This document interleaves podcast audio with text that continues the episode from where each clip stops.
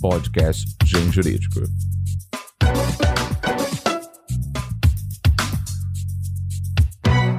Olá, ouvintes do Mundo Jurídico. Meu nome é Daniela Oliveira e eu sou editora do Grupo Gen, editoras Atlas, Forense e Método. Estamos aqui hoje para mais um podcast do Gen Jurídico. E temos a honra de receber para o nosso bate-papo a professora Patrícia Peck, doutora em Direito pela USP, pesquisadora convidada do Instituto Max Planck e da Universidade de Colômbia, nos Estados Unidos, professora convidada da Universidade de Coimbra, em Portugal, da Universidade Central do Chile e da Escola de Inteligência do, Exército do Brasil. Ela também é presidente da Comissão Especial de Privacidade e Proteção de Dados da OAB São Paulo, presidente do Instituto e-Start de Ética Digital, vice-presidente jurídica da Associação Brasileira dos Profissionais e Empresas de Segurança da Informação e sócia do escritório PG Advogados. Junto com a professora, vamos ouvir também o professor Marcos Sêmola, que tem formação em Ciências da Computação pela UCP e especialização em estratégias disruptivas pela Harvard Business School, em negociação pela London Business School, MBA em Tecnologia Aplicada pela FGV e é mestrando em inovação pela HEC Paris. Ele é professor da Fundação FGV e da Fundação Dom Cabral, conselheiro da Associação de Controles de Auditoria e Sistemas da Informação, da Associação de Internet das Coisas, do Conselho Empresarial para o Desenvolvimento Sustentável, vice-presidente do Instituto Smart City, membro da IAP, Associação Internacional dos Profissionais de Proteção de Dados, e é sócio de Cybersecurity do Ernest Young, especialista em governança, risco e conformidade. Mas, antes da pauta, um breve recado para você, ouvinte. Apresente o podcast do Gen Jurídico para um amigo ou amiga que ainda não conhece o nosso podcast ou mesmo que não conheça podcasts. Vamos aumentar o tamanho da podosfera. Professora Patrícia Peck, é um grande prazer recebê-la para o nosso bate-papo. Bom, segurança digital ou segurança da informação é um tema que vem ganhando cada vez mais importância nos últimos tempos. Com o avanço da tecnologia, o aumento da informatização e a, e a digitalização de uma parte da vida de todos nós, com as redes sociais, plataformas online, para os mais diversos tipos de serviços, essa passa a ser uma preocupação que tem impacto no dia a dia de todo mundo. Com a pandemia, então, isso sofreu um aumento exponencial. Né? Atualmente, muitos serviços, até serviços do governo, só são possíveis através de acesso digital. Visando trazer uma maior proteção, algumas normas importantes foram criadas, como a LGPD, que teve uma parte importante dos seus artigos entrando em vigor agora em setembro de 2020. Mas, apesar de toda essa preocupação, nós tivemos recentemente um ataque no site do STJ e do Ministério da Saúde, e houve também problemas durante as eleições. O que é que está acontecendo nesse momento? Com relação aos ataques recentes, tanto ao site do STJ, como também ao que aconteceu no Ministério da Saúde, e vimos também acontecer com o Superior Tribunal Eleitoral, eh, temos observado essa escalada crescente do risco cibernético. Para falar a verdade, podemos dizer que estamos vivendo uma crise de segurança digital no Brasil. E isso se deve ao fato de que precisa haver prioridade de pauta nessa temática na administração pública, não só em nível federal, mas estadual e municipal. Estamos com muitas vulnerabilidades é, no ambiente tecnológico e os cybercriminosos estão sempre avançando com novas técnicas, com novas práticas. É preciso investir tanto em medidas protetivas, com ferramentas de segurança, mas também com as campanhas de conscientização dos usuários e com medidas relacionadas à implementação de políticas e procedimentos é, de proteção é, de informações, ainda mais agora com a nova lei de proteção de dados pessoais, há uma grande preocupação de como que está a segurança dessas informações do lado da administração pública. É, por, por, com toda certeza precisa dedicar orçamento para conseguir aumentar o nível de segurança digital dentro do ambiente público. Professor Marco Semla, é um grande prazer recebê-lo aqui hoje também. A gente sabe que existem inúmeros tipos de ataques e crimes digitais atualmente. Existem várias formas de golpes e todos têm que tomar muito cuidado com as suas informações no mundo digital. No livro Segurança Digital, que o senhor e a, Patrícia, e a professora Patrícia Peck acabaram de lançar, nós temos um capítulo inteiro para tratar do tema e, infelizmente, aqui a gente não consegue esgotar tudo. Mas quais seriam os principais tipos de ataques que afetam as empresas hoje? Atualmente, os ataques mais comuns às empresas objetivam ter acesso a informações sensíveis ao negócio com o intuito de torná-las indisponíveis, seja por um ataque distribuído, como o DDoS, que sobrecarrega a infraestrutura de um serviço, ou até mesmo o ataque através de um ransomware, que se utiliza de um phishing para abrir as portas de acesso ao ambiente corporativo, é, onde eles criptografam bancos de dados sensíveis e utilizam esse recurso para chantagear a empresa, pedindo a ela um, um resgate em dinheiro, de tal forma a monetizar aquela, aquele crime. Então, esses são os ataques mais comuns nos dias de hoje. Professora Patrícia Peck, já falamos que uma parte importante da LGPD entrou em vigor agora em setembro, até após uma certa indecisão devido à MP 959, cujo texto inicial adiava a vigência da lei, mas que acabou tendo a sua redação final modificada. Com a entrada em vigor desses artigos da LGPD, como fica a responsabilidade das empresas no caso de ataques digitais? Pela LGPD, os agentes de tratamento precisam atender os princípios do artigo 6 né, para que possa, então, estar de boa fé né, no tratamento de dados. Dentre esses princípios, o artigo 6, inciso 7, fala da segurança, que é o uso de medidas técnicas e administrativas aptas a proteger os dados pessoais de acessos não autorizados e situações acidentais ou ilícitas de destruição, perda, alteração comunicação ou difusão. Esse artigo se conecta depois lá no capítulo 7 da lei, que é o capítulo que fala da segurança da informação, da proteção dos dados pessoais, e o artigo 46.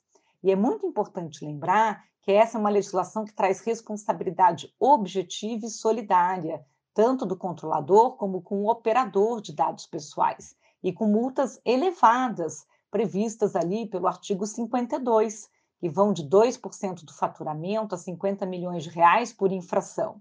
Tudo bem que pela Lei 14.010 houve uma prorrogação da aplicação dessas multas a partir de 1 de agosto de 2021.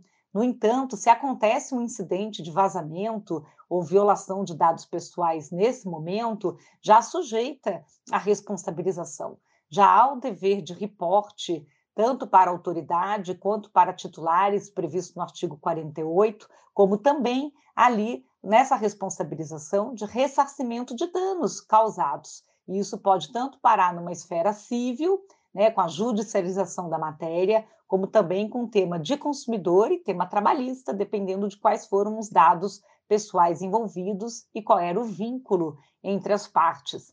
Então, apesar da legislação trazer um âmbito de penalidade administrativa, como foi colocado, da multa, e isso só ser aplicado pela autoridade específica, que é a ANPD, a partir de agosto de 2021. Desde agora, desde quando a lei está vigente, desde setembro de 2020, já é possível, sim, havendo um incidente de violação de dados, ter também as medidas judiciais de ressarcimento de danos que é algo que a gente já tem que estar muito atento e preocupado, trazendo responsabilidades aí para todos os agentes de tratamento de dados, tanto no âmbito privado quanto no âmbito público.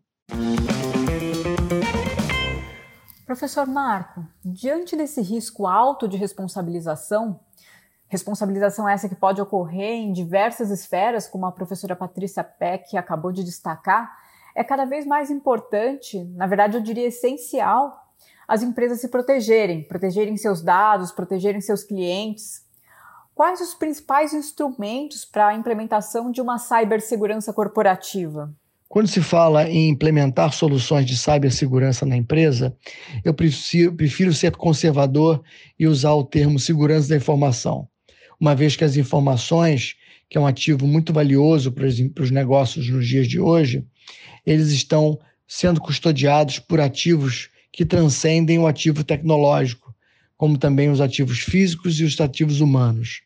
Logo, uma empresa que precisa eh, desenvolver um mecanismo de, de segurança da informação, ele precisa começar com uma visão estratégica, posicionando adequadamente o executivo que vai ser responsável por compreender os riscos à informação daquela empresa, compreender o seu apetite de risco, compreender os controles necessários para levar o nível de risco a um patamar aceitável e, finalmente, compreender os custos, de tal forma que esse executivo possa uh, levar ao, ao conselho de administração todos os riscos que foram identificados e alternativas de mitigação, de tal forma que eles possam tomar decisões. Ao mesmo tempo em que se desenha uh, posiciona, e se posiciona esse executivo no organograma, é importante estabelecer uma estratégia de linhas de defesa, em que a primeira linha de defesa opera os controles de segurança, a segunda linha analisa os riscos, sua categoria, qualifica e quantifica quando possível e prioriza esses riscos, acompanhando-os de recomendações. E, finalmente, a terceira linha, que avalia uh, o, a eficiência, o desempenho da segunda e da terceira linha de forma independente. Isso permite construir um sistema operacional de gestão de riscos uh, de segurança da informação, de tal forma que o negócio possa tomar decisões que envolvam lançamento de novos produtos, novos serviços, sem que eles tomem riscos uh, desnecessários ou desconhecidos é, quando tomam uma decisão de negócio dessa natureza. Portanto, é uma, é uma, é uma jornada, é uma jornada longa, é, ela se constrói é, com o tempo, de maneira gradual, tijolo a tijolo, mas de, uma, de forma estruturada. Né? Começando pelo, por um bom desenho é, executivo, passando por funções é, e atividades técnicas, ou melhor, táticas, e finalmente aparelhando as, as, linhas de defesa é, de forma tecnológica ou de forma operacional. Professor Marcos, como a professora Patrícia comentou agora, estamos vivendo uma crise de segurança digital. Tivemos vários casos recentes de vazamento de informações e outros tantos que acabam nem chegando à mídia. Como lidar com um caso concreto de vazamento de informações? Diante de um evento de vazamento de dados, sejam eles dados de negócio ou dados pessoais, que tem agora especial importância por conta da LGPD, a empresa primeiro precisa identificar a origem desse vazamento para interrompê-lo. Em seguida, deve analisar a volumetria e a relevância desses dados para compreender a dimensão do impacto que esse vazamento pode provocar. E, em seguida, deve preservar evidências, registros é, de tal forma que possam ter validade legal diante da necessidade de uma defesa judicial, até mesmo imputação de responsabilidade a terceiros. E, finalmente, precisa ter uma abordagem de gestão de crise, que contempla, por exemplo, aspectos de comunicação com as partes envolvidas, né? com o mercado, com o cliente, com parceiros, de tal forma a, a, a, transmitir transparência com o ocorrido e evitar até mesmo reações adversas incompatíveis com a dimensão do evento.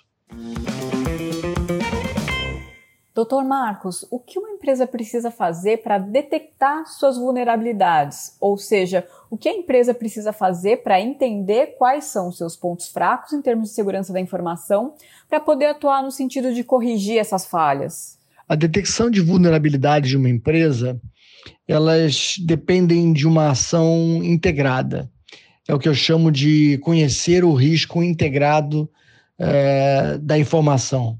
Para isso, é preciso compreender que a vulnerabilidade, que significa falha de segurança, ela pode estar presente em ativos físicos, tecnológicos e humanos. Portanto, há, há erros comportamentais de indivíduos, pessoas, é, falhas é, na configuração, instalação e manutenção de tecnologias em geral e ainda a qualidade, instalação e manutenção também de ativos físicos. É, portanto, é, conhecer as vulnerabilidades de uma empresa significa é, rastrear através de seus ativos possíveis falhas. É, essa, essa deve ser uma atividade é, rotineira, constante, uma vez que os ativos têm, por definição, a alta, alto dinamismo, especialmente os tecnológicos, e, portanto, a empresa deve ter um sistema continuado de monitoramento e avaliação de vulnerabilidades nesses ativos, para que seja capaz de identificá-los o quanto antes, é, compreender de maneira integrada os efeitos dessas vulnerabilidades, portanto, a probabilidade de uma ameaça tirar proveito de uma vulnerabilidade, e então projetar o impacto potencial que aquela vulnerabilidade explorada pode gerar no ativo e, consequentemente, é, que impacto pode gerar nos processos de negócio que dependem desse ativo vulnerável. Essa é a melhor forma de não só é, identificar vulnerabilidades, como avaliar a sua relevância e usar esse elemento como um instrumento de priorização das ações de mitigação dos riscos. Professor Marcos, embora o senhor seja da área de ciência da computação e não da área jurídica, tem bastante experiência no desenvolvimento de estratégias de segurança digital dentro das empresas. Nós temos visto algumas grandes empresas hoje contratando equipes dos chamados ethical hackers, ou hackeamento ético, para se defender dos ataques que estão ficando cada vez mais frequentes. Será que o senhor poderia explicar para a gente um pouquinho o que é legítima defesa digital? A legítima defesa digital é um assunto mais adequado aos juristas e advogados, né? Mas, de uma forma geral, é, foi estabelecida a legítima defesa eletrônica é, recentemente, né? no Brasil e entendido por, pela manipulação de códigos maliciosos por alguém, por um agente técnico, com o intuito de é, apoiar uma, um teste de vulnerabilidade, uma resposta a um ataque ou até mesmo a tentativa de frustração de uma invasão com o intuito de, de proteger o sistema ou informações hospedados em, em um sistemas, né? É, esse tema também envolve a interceptação defensiva de tentativas de ataque, procurando identificar o agressor, o atacante, o hacker, né? É, e usar isso como um instrumento de prática de, de defesa da segurança e da informação. Professora Patrícia, a LGPD representa uma preocupação a mais para as empresas em relação à segurança digital. Até se cogitou, como a gente falou antes, na prorrogação da entrada em vigor de vários dispositivos da lei para que as empresas tivessem mais tempo para se adaptar às mudanças principalmente no meio da pandemia que a gente vive agora. Mas a lei acabou entrando em vigor do mesmo jeito, agora em setembro, como a gente falou anteriormente. Como as empresas devem se adequar à LGPD em relação a essa questão da segurança digital? Eu acredito que a LGPD ela conseguiu eh, contextualizar mais a preocupação de segurança digital, que já era algo que vinha crescendo nas instituições nos últimos anos. É uma legislação com regras e procedimentos específicos sobre segurança de informação. Né? Então, claramente, ela traz exigências de adequação para as empresas. Isso significa ter que aplicar ah, em três níveis, né? tanto ferramentas, processos e pessoas. Né? A legislação traz exigências de que precisa ter medidas técnicas e administrativas de proteção de dados, precisa haver controles e evidência de que essas medidas foram implementadas. Então, isso realmente traz uma preocupação maior, né? Que você consiga ah, demonstrar que a instituição está aderente a essas melhores práticas. A legislação da LGPD, né, que é a Lei 13.709 de 2018, não chegou ao ponto de detalhar que medidas são essas, né, se é controle de acesso, criptografia, né, fator duplo de autenticação, mas traz que devem ser as melhores práticas de mercado. Então, por isso, muitos têm adotado recomendações da ISO 27001, 27701, do NIST, né, algum tipo de framework relacionado a melhores práticas de segurança de informação. Então, algumas coisas que as instituições têm feito, logicamente, pensando esse perímetro, né, tanto físico quanto lógico, porque a LGPD alcança tanto documentos, eh, dados né, pessoais que estejam em suporte de papel, quanto em suporte digital, é conseguir enxergar né, aonde estão essas informações estruturadas, não estruturadas, em que ambiente, e levar a segurança até ela. Então, isso significa ter políticas escritas muito claras, atualizar clausulados de contrato. Uma das grandes vulnerabilidades, no ponto de vista da segurança, é o ambiente dos terceiros, terceirizados. Então, a gestão de risco nos terceirizados acaba passando não apenas por clausulados em contratos, mas até por ah, possibilidades de auditorias nesses terceiros e campanhas educativas. Né? Com toda certeza, se você implementa uma ferramenta protetiva, o usuário precisa seguir aquela orientação de segurança. Sendo o primeiro ano de vigência da lei o mesmo ano da pandemia, isso trouxe desafios, porque estamos acessando muito mais a partir de ambientes virtualizados, um trabalho de home office. E aí, uma parte dessa segurança acaba tendo que ser do ambiente doméstico daquele que acessa. E esse é um cuidado adicional né, que tem que se preocupar aí para conseguir atender e se adequar à LGPD. Então, muitas empresas atualizaram também seus normativos a respeito de teletrabalho, de acesso móvel né, e de ambientes de home office. Professor Marco, como a professora Patrícia destacou agora, uma das grandes vulnerabilidades para as empresas são os terceirizados. A professora Patrícia também já falou que a responsabilidade na LGPD é objetiva e solidária. Diante desse quadro, como as empresas têm que lidar com os terceirizados? Quando se fala de terceirizados, nós estamos falando de profissionais que atuam ah, na empresa eh, em nome da empresa, né? como prestadores de serviço, muitas vezes. E é importante tratá-los com, com métodos e políticas específicas para terceirizados, de tal forma que essas condutas é, desses terceirizados sejam influenciadas para que sejam aderentes às políticas de segurança da informação da empresa, no que tange ao manuseio, armazenamento, transporte e descarte de informações, bem como é, sejam uh, estejam cientes das suas responsabilidades, mesmo enquanto terceiros, é, quando e quando estiverem custodiando informações da empresa contratante. Além disso, ainda é, é uma, uma, uma prática, uma boa prática, é estabelecer critérios para acompanhamento e monitoramento do comportamento e uso dos dados desses terceirizados, de tal forma que possa ser identificado um desvio de conduta ou de mau uso de dados o quanto antes, de forma a evitar uma situação de risco maior e potencial impacto. É, esse tema é especialmente relevante para a Lei Geral de Proteção de Dados, que estabelece corresponsabilidade é, do controlador de dado com relação à forma como o operador de dado, que pode ser um terceiro, é, esteja lidando com dados pessoais.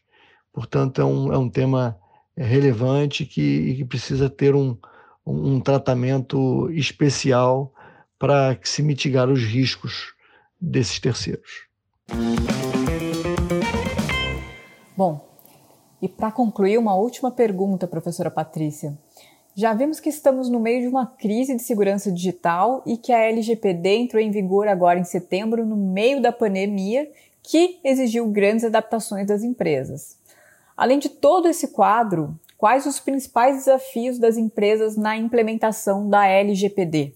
Como toda lei nova, a LGPD traz como primeiro desafio o conhecimento, saber sobre a lei nova. Segundo desafio, conseguir criar o plano de trabalho e conseguir determinar a quem cabe liderar a implementação da legislação dentro da instituição. É muito importante ter o líder do projeto e lembrar que começa como um projeto, mas essa legislação ela é muito parecida como acontece com outras regulamentações que precisam ter continuidade. Então, precisa virar um programa de privacidade e proteção de dados. Então, se estabelece normalmente um comitê com uma liderança, com um líder, e que se envolvem as áreas críticas da empresa para participar, para conseguir adotar depois as medidas de implementação e fazer a manutenção da legislação. Né? Como uma das prioridades também é conseguir publicar a política de privacidade e proteção de dados atualizada no principal site, portal ou aplicativo da empresa, porque isso traz o cumprimento das exigências de transparência. Essa não é só uma legislação sobre segurança de dados, mas também sobre transparência na utilização dos dados pessoais. Então, esse é um ponto muito importante. Além disso, normalmente um grupo de trabalho vai olhar quais ferramentas são necessárias para a melhoria da gestão e governança desses dados pessoais, assim como também qual é a melhor maneira de se disseminar uma cultura para a proteção dos dados pessoais. A legislação fala muito do princípio da minimização, tratar os dados minimamente necessários para cumprir com a finalidade informada. E isso é uma mudança de mindset muito importante trazido por essa lei. Né? Nós temos uma legislação que ainda tem artigos que precisam ser regulamentados, então faz parte do dever de casa desse comitê acompanhar a evolução da legislação com a nova autoridade que está surgindo, que é a NPD. E também a nomeação do encarregado, do DPO, que é uma exigência da lei pelo artigo 41. Então, essas são as principais prioridades. Professores, muitíssimo obrigado por conversar conosco sobre um tema que é tão desafiador. Esse novo mundo digital tem trazido grandes facilidades e, ao mesmo tempo, novos problemas, não só no Brasil, mas no mundo todo. A nossa sociedade precisa encontrar novas soluções e as empresas precisam se adequar urgentemente a um novo mercado e a uma realidade que vem se transformando em uma velocidade muito grande.